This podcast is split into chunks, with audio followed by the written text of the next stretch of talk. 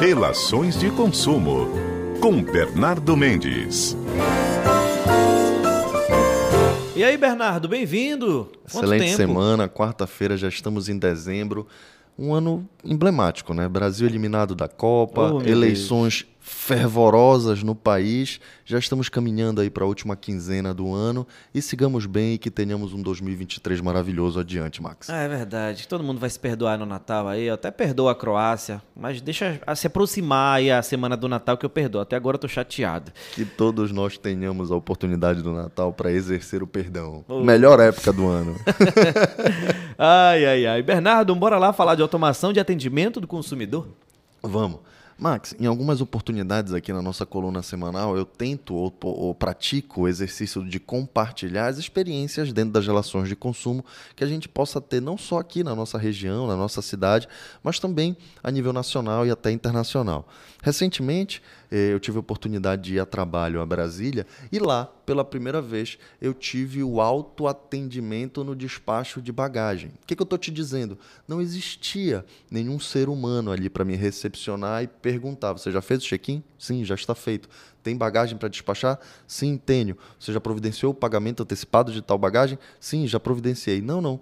Por favor, se dirija até aquele totem e lá eu tive aquele scanner de QR Code já tendo impresso num totem anterior a minha, o meu ticket de bagagem para que eu pudesse não somente etiquetar minha bagagem de mão, mas também a minha bagagem para ser despachada naquela oportunidade. Então peguei ali aquele sensor e pude codificar o QR Code, interagir com a tela sensível ao toque e colocar a minha bagagem dentro do peso especificado de 23 quilos para correr na esteira até que ela pudesse ser embarcada na aeronave. Veja você, cada vez mais inchar ou manter um grupo, um corpo de funcionários, de colaboradores inchado, onera muito a atividade empresarial de qualquer setor. Quando você vê a aviação civil, a aviação civil, se nós analisarmos qualquer escopo negocial daquela atividade empresarial, você não consegue enxergar muita margem percentual de lucro. Então você precisa identificar em quais pontos daquela operação você pode reduzir investimentos, cortar custos mesmos, para que você possa manter uma boa ou razoável margem de lucro. Você ter aquela quantidade expressiva de balcão de atendimento, balcões de atendimento, em que você tem 3, 4, 12 agentes daquela companhia aérea recepcionando os passageiros, isso daí já mudou. E eu pude ter essa experiência pela primeira vez agora, em que eu, no aeroporto de Brasília, Aeroporto Internacional de Brasília, tive que ir lá e tudo. E te confesso, até se aproximou um agente da companhia aérea e falou: Você está tendo alguma dificuldade? Eu até brinquei com ele. Eu falei: Não sei se eu estou tendo, é a minha primeira vez. Aí fui fazendo sob a supervisão dele ali e pude despa- despachar a minha bagagem. Existe um termo em inglês, Max, chamado de self-assistance. Você ter o seu autoatendimento. E esse self-assistance, ele passa por diversos ramos de atuação. Eu já tive essa experiência pela primeira vez, óbvio, na aviação civil, embarcando, mas já tive essa experiência na oportunidade de comprar óculos numa determinada loja. Já tive essa oportunidade de comprar celular numa determinada operadora. Você chega lá, escolhe quando chega na hora para finalizar a compra, você pode se dirigir ao balcão de atendimento. Existe supermercado, rede de supermercado pioneira aqui na nossa região, conhecida de larga atuação, em que você tem até determinada quantidade de produtos, até determinado limite de compra total, você tem o seu self-assistance. Você mesmo passa lá no guichê as compras, recebe a interação do totem sensível ao toque, lá a tela, e você paga, faz a modalidade de pagamento. Pix, débito, cartão de crédito. Pode até parcelar. Então, cada vez mais a interação ela é reduzida para você ter essa verdadeira automação. Por exemplo, construtoras hoje, vou dar o exemplo de construtora. Você quer uma segunda via de boleto, qual é o, o- a, a forma, a maneira tradicional, ortodoxa que estamos acostumados? Vamos ligar, falar com alguém, tudo bem, você é do financeiro? Não sei onde está meu boleto, recebi por e-mail, só que eu estou na correria. Você pode emitir uma segunda via e mandar para mim? Tudo bem, senhor, qual é o seu e-mail?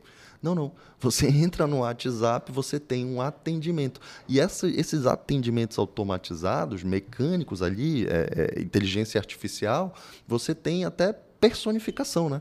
Fulana de tal da construtora. Aí ela vai te atendendo. A Magalu, do, do, do e-commerce da Magalu, é Sim. assim. E você tem opção 1, tal. Aí você tem lá, na construtora, opção 2, emitir segunda via de boleto.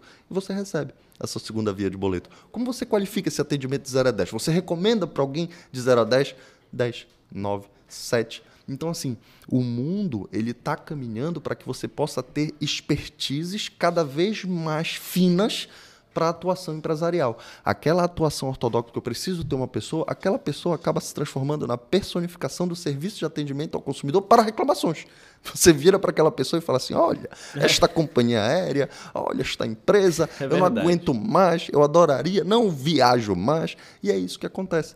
Tenhamos a consciência que, se falávamos, o mundo mudou por causa das regras de isolamento social, que falemos agora. O mundo já mudado, o que, que a gente pode fazer diferente para se adaptar a essa nova realidade? Esse é o questionamento, Max. É, você fala de companhia aérea, eu lembro que até quem não despacha bagagem, faz check-in hoje só com QR Code no aplicativo, faz o check-in antes de chegar em casa, não tem aquela fila só para fazer check-in. Nossa, isso era uma burocracia enorme. A gente fala, por exemplo, na concessionária de energia Equatorial, Cozampa, todas têm atendimento, inclusive hoje, né, com um assistente virtual, que é muito legal também.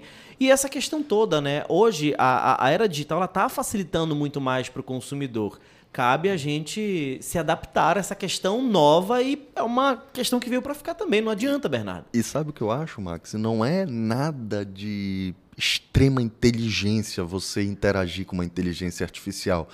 Tudo é extremamente intuitivo. Basta você se permitir. E quando eu falo se permitir, eu diria, em outros termos, quebra essa tua crença limitante de que tu precisas tratar com o ser humano, porque não, ela tem que responder o que eu quero. Não, querido. Aproveite a oportunidade de tentar inter- interagir ali com aquelas regras que ela mesmo te expõe. Número um, número dois, número três, você vai para cá, vai para lá, que você vai ser bem atendido de uma maneira ainda mais célere. A conectividade, os prolongamentos de conexão virtual, as ferramentas de conectividade, elas não vieram para excluir ninguém, elas vieram para trazer a verdadeira integração social. Quantos de nós hoje não temos a possibilidade de ouvir a nossa playlist quantas vezes nos melhor aprouver a partir de um aplicativo no celular. E eu não estou falando do melhor celular, o mais caro, tá? Nem do pior celular. Eu estou falando de qualquer pessoa que queira anuviar, espairecer, ouvindo a sua música ao se deslocar pelo transporte coletivo de um ponto a outro. E o engraçado é que as pessoas elas querem interagir dessa forma, mas às vezes elas não têm qualquer compromisso com o próximo. Elas querem ouvir no alto-falante. Põe teu fone de ouvido, eu não rapaz. quero ouvir tua música. Quer emprestado? Toma, o meu depois devolve, pronto, assim a gente resolve o problema. Bernardo, brigadão pelo tema, é sempre legal ter você aqui para compartilhar conhecimentos, tá bom? Obrigado mesmo. Excelente semana para você. Excelente semana pra gente. Sempre que possível, estejamos presencial. Um abraço, Max. Um abraço a